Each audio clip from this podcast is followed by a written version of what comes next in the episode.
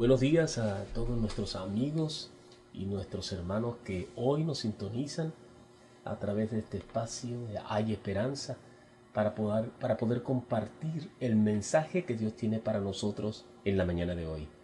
El tema que vamos a estar estudiando es una continuación de que veníamos desarrollando en temas anteriores que lleva por título Cómo se organizan las tinieblas. Y específicamente vamos a estar estudiando de los siete enemigos que tuvo que vencer el pueblo de Israel para entrar a la tierra prometida, a la tierra de Canaán, donde dice la palabra que fluye leche y miel. Hoy vamos a estudiar el segundo enemigo, los jergueseos.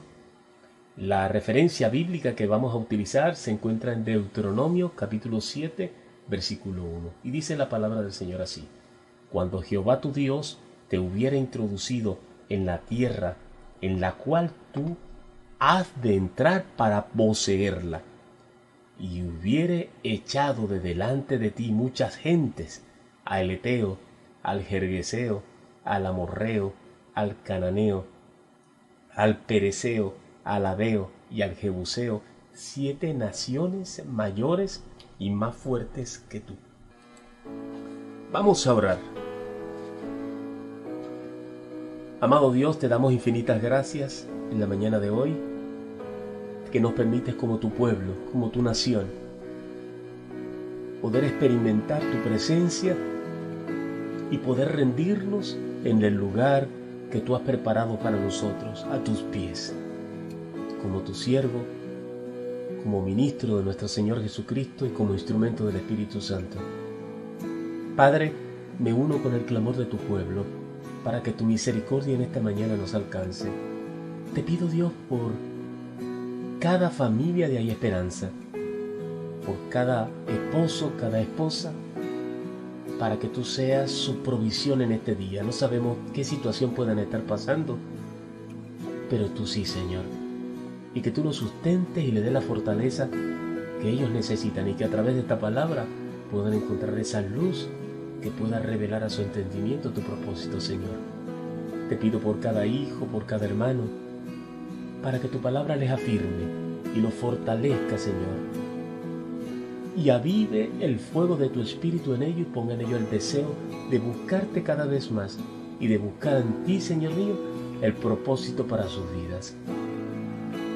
Gracias por cada amigo que nos está escuchando en esta mañana.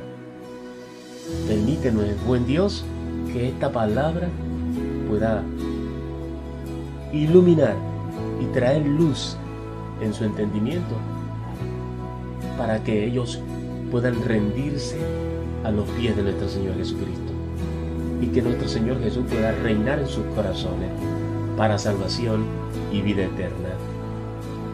Te pedimos, Padre Santo, por todas las naciones de la tierra, no por las naciones, sino por la gente que habita en estas naciones. Padre amado, porque vemos que las tinieblas, Padre Santo, se están manifestando a través de tantos hechos aberrantes que están sucediendo en las naciones de la tierra. Y esto nos muestra, Señor, que tu luz está poniendo en evidencia toda tiniebla. Esto nos muestra que tu venida está cerca, que la nueva Jerusalén se está acercando cada vez más, Padre amado, y que el día del arrebatamiento de tu pueblo, de tu iglesia, está a la puerta. Te damos la gloria y te damos la alabanza. Toma a tu siervo, Padre, ministra tu gracia a través de tu Espíritu, dame la sabiduría a través de tu Santo Espíritu, para que este canal, Padre amado, pueda ser el instrumento que tú utilices hoy, para que tu palabra pueda llegar a cada corazón. Te lo pedimos en el nombre glorioso de nuestro Señor Jesucristo. Amén y amén. Bien, mis hermanos, le damos infinitas gracias al Señor. Vamos a, hablar en esta mañana de este segundo, de esta segunda nación, en la cual Dios había hablado por promesa a Abraham que le iba a entregar estas naciones al pueblo de Israel y que Dios iba a librarlos de estas naciones que eran, dice la palabra, más fuertes y más poderosas que el pueblo de Israel. Hablemos un poco de historia. ¿Quiénes eran los jergueseos? Gadara o Huerguesa era la capital de la provincia romana de Perea y esta estaba situada al sur de la ribera oriental del mar de Galilea, frente a Magdala, específicamente a 8 kilómetros, donde el Jordán se precipitaba al lago. Fue tomada cautiva por Antioquio el Grande 218 años antes de Cristo y fue destruida después de un sitio de 10 meses por Alejandro Janeo. Restaurada por Pompeyo 63 años antes de Cristo y dada a Herodes el Grande por Augusto 30 años antes de Cristo. Unida a la provincia de Siria después de la muerte de Herodes, asolada en el tiempo de la sublevación judía y puesta bajo el gobierno militar por Vespasiano. Por mucho tiempo fue la sede de un obispado y finalmente fue arruinada por la conquista de los musulmanes. Eran habitantes en tierras de pisos arcillosos. Moraban en el barro. Aquí es donde Jesús sanó un hombre endemoniado y los demonios entraron a los puercos, que eran tenidos por inmundo en el judaísmo, y los destruyeron. Esto lo podemos ver en el libro de Mateo capítulo 8 del 28 al 34, en Marcos 5 del 1 al 20 y en Lucas 8 del 26 al 39. En el libro de Mateo pues, vamos a hacer énfasis. Mateos 8, 28 dice la palabra que cuando llegó Jesús a la orilla, a la tierra de los Gadarenos, vinieron a su encuentro dos endemoniados, que salían de los sepulcros feroces en gran manera, tanto que nadie podía pasar por el camino. Podemos tener nuestra primera conclusión según la Biblia, la cual nos permite poder asociar a los jerguesenos con los moradores del barro. Esta nación estaba también unida en una identidad ancestral de Can. Tanto el jergueseo como las otras seis naciones estaban bajo las mismas maldiciones de su ascendiente patriarcal. En los manuscritos originales y en diferentes copias griegas, el término gadareno se asocia con el jergueseo y el geraseno. En el libro de Nehemías capítulo 9 del 7 al 8 dice, tú eres, oh Jehová, el Dios que escogió Abraham, y lo sacaste de Ur de los Caldeos y le pusiste el nombre de Abraham, y hallaste fiel su corazón delante de ti, e hiciste pacto con él para darle la tierra del cananeo, del eteo, del amorreo, del fereceo, del jebuseo, del jergueseo, para dar a su descendencia y cumpliste la palabra porque eres un Dios justo. Quisiera hacer un previo para que nosotros fuésemos poco a poco relacionando lo que estaba sucediendo con la experiencia física que vivió el pueblo de Israel para tomar la tierra prometida, pero también que vayamos haciendo una relación con nuestras vidas espirituales. La palabra de Dios dice en Génesis que nos formó del polvo de la tierra. Nuestra humanidad está hecha del barro. Y esto habla de nuestra carne. Desde el punto de vista físico es nuestra, nuestra personalidad, la carne. Dios nos hizo a su imagen y semejanza, pero nos dio una naturaleza. Somos también carne. Ahora, cuando Jesús quiso entrar a esas tierras, ¿qué fue lo que aconteció a la tierra del Jergueseo? En primer lugar, en el libro de Mateos 8, 18 y del 23 al 27, nos cuenta la experiencia que pasó Jesús con sus discípulos en la barca. Dice la palabra del Señor que entrando a la barca, sus discípulos le siguieron. Y aquí que se levantó en el mar una tempestad tan grande que las olas cubrían la barca. Pero él dormía. Y vinieron sus discípulos y le despertaron diciendo, Señor, sálvanos, que perecemos. Él les dijo, ¿por qué teméis hombres de poca fe? Levantándose, reprendió al viento y al mar, y se hizo gran bonanza. Y los hombres se maravillaban diciendo, ¿qué hombre es este?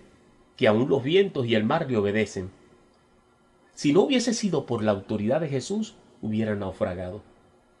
Vemos por la experiencia de esta palabra que Jesús estaba enseñándoles la antesala de lo que iba a suceder y la importancia de que ellos pudieran tener la autoridad que viene de Dios y que era manifestada a través de Él para que pudieran vencer toda dificultad que estaban próximas a enfrentar. En segundo lugar, fue recibido por dos endemoniados que salían de los sepulcros violentos en extremo.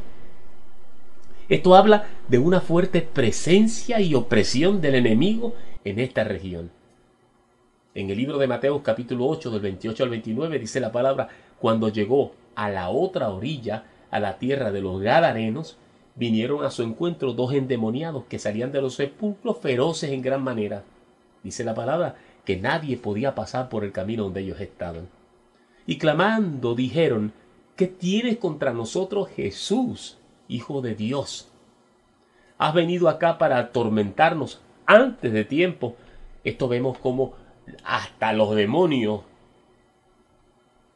reconocen la investidura de Jesús como Hijo de Dios. En tercer lugar, hablando de las experiencias que Jesús pasó al acercarse a esta tierra de los Gadarenos, que a pesar de que Jesús liberó a estos endemoniados, la gente de este pueblo le cerró las puertas. No querían que Jesús incursionara en sus tierras y le dijeron los habitantes de esa ciudad que se fuera. En Mateos 8, 33 y 34 dice la palabra, y los que lo apacentaban huyeron, hablando de los, de los cerdos, y vinieron a la ciudad y contaron todas las cosas y lo que había pasado con el endemoniado, con los endemoniados. Y toda la ciudad salió al encuentro de Jesús, y cuando le vieron, le rogaron que se fuera de sus contornos. Esto pone de manifiesto el control que tenían estos espíritus sobre toda esta región. Jesús encontró una gran resistencia a querer entrar en su territorio. Y uno de los nombres de estos demonios era Legión, haciendo referencia a que una legión romana estaba formada por seis mil soldados. No querían ser echados de la región, lo que nos muestra de que eran en extremos territoriales. Por otro lado, no eran diestros para la guerra. Lo guerrero no estaba en su naturaleza. Como conocían esta debilidad, idearon una estrategia para defender su territorio para que nadie pasara por sus límites. Cavaron gigantescos hoyos alrededor de la ciudad, y la tierra que obtenían producto de los hoyos la mojaban, haciendo de ella una mezcla, y con ella llenaban los agujeros, convirtiéndolos en peligrosos pantanos. Ahora, ¿con qué intención? Con, intención de camuflajearlo, disimulando el peligro, echando barro seco por encima y esto hacía que el que quisiera entrar caería en el pantano y moriría. Quiero traerte a referencia la palabra del Señor en el Salmo 42. Dice la palabra, y me hizo sacar del pozo de la desesperación, del lodo cenagoso, puso mi pie sobre la peña y enderezó mis pasos. Es importante, apreciado hermano y amigo, que entendamos el mensaje que Dios nos tiene a través de esta palabra, lo que vivió el pueblo de Israel, porque es la misma experiencia que te toca a ti y a mí vivir en cada día de nuestra vida. Es cierto que la palabra de Dios nos afirma que vinimos a esta tierra como instrumento de Dios y se nos entregó el ministerio de la reconciliación, acercar el hombre a Dios. Pero la palabra de Dios también nos dice que los corazones de los hombres están apresados por Satanás en el mundo de las tinieblas. Y que es necesario que nosotros entendamos todas estas cosas para que, tomando uso de la palabra, le arrebatemos en el nombre de nuestro Señor Jesucristo las almas a Satanás de sus manos, del dominio del pecado. Es importante entonces que le pidas al Espíritu Santo la sabiduría para que Dios pueda hablarte acerca de el significado espiritual de todas estas cosas para tu vida.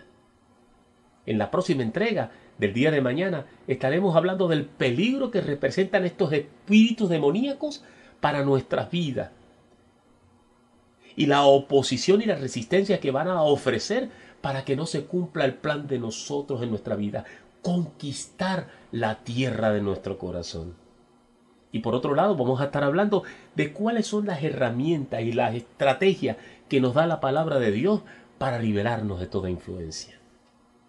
Quiera Dios que esta preciosa palabra caiga en buena tierra y produzca frutos sobreabundantes en tu corazón y que la gracia y el amor de Dios te acompañen siempre.